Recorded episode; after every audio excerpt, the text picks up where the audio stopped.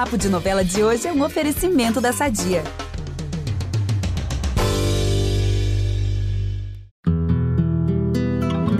Tentei te esquecer, não deu.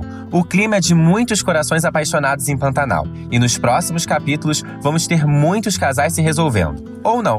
Os Bruacers precisam ficar ligados, porque nossa diva mãe tá em crise total. E claro, eu, Ícaro Martins, conto tudinho para vocês. A seguir em Pantanal, a Maria Bruaca vai ter uma crise de choro daquelas, com mais uma viagem do Tenório para São Paulo.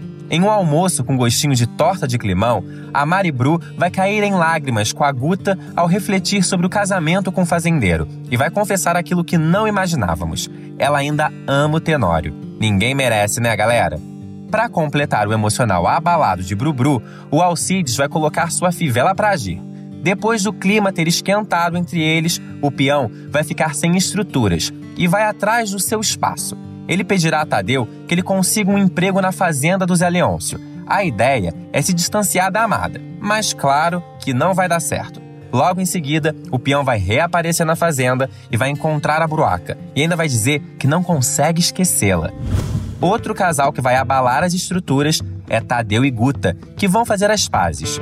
Os dois vão trocar mais um daqueles beijões que amamos tanto. E a Zefa vai assistir tudinho. A coitada vai ficar chateada. Enquanto isso, na tapera, o Zé Lucas vai aparecer para uma visita surpresa a Juma. Os dois saem para um passeio a cavalo e o Zé Lucas vai tentar criticar o irmão Jove. Hum, sentiu a tensão? É, Juma vai ficar com raiva e vai mandar o caminhoneiro se controlar.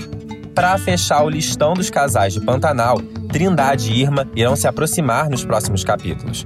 Tá, mais ou menos. O Cramulhão, na verdade, é quem vai conversar com a Irma e vai dizer que o peão tem um trato com ele. Ufa, que dia! Não deixem de ver todos os detalhes de Pantanal na TV, no G-Show e no Globoplay. Amanhã a gente está de volta com mais spoilers. Beijos!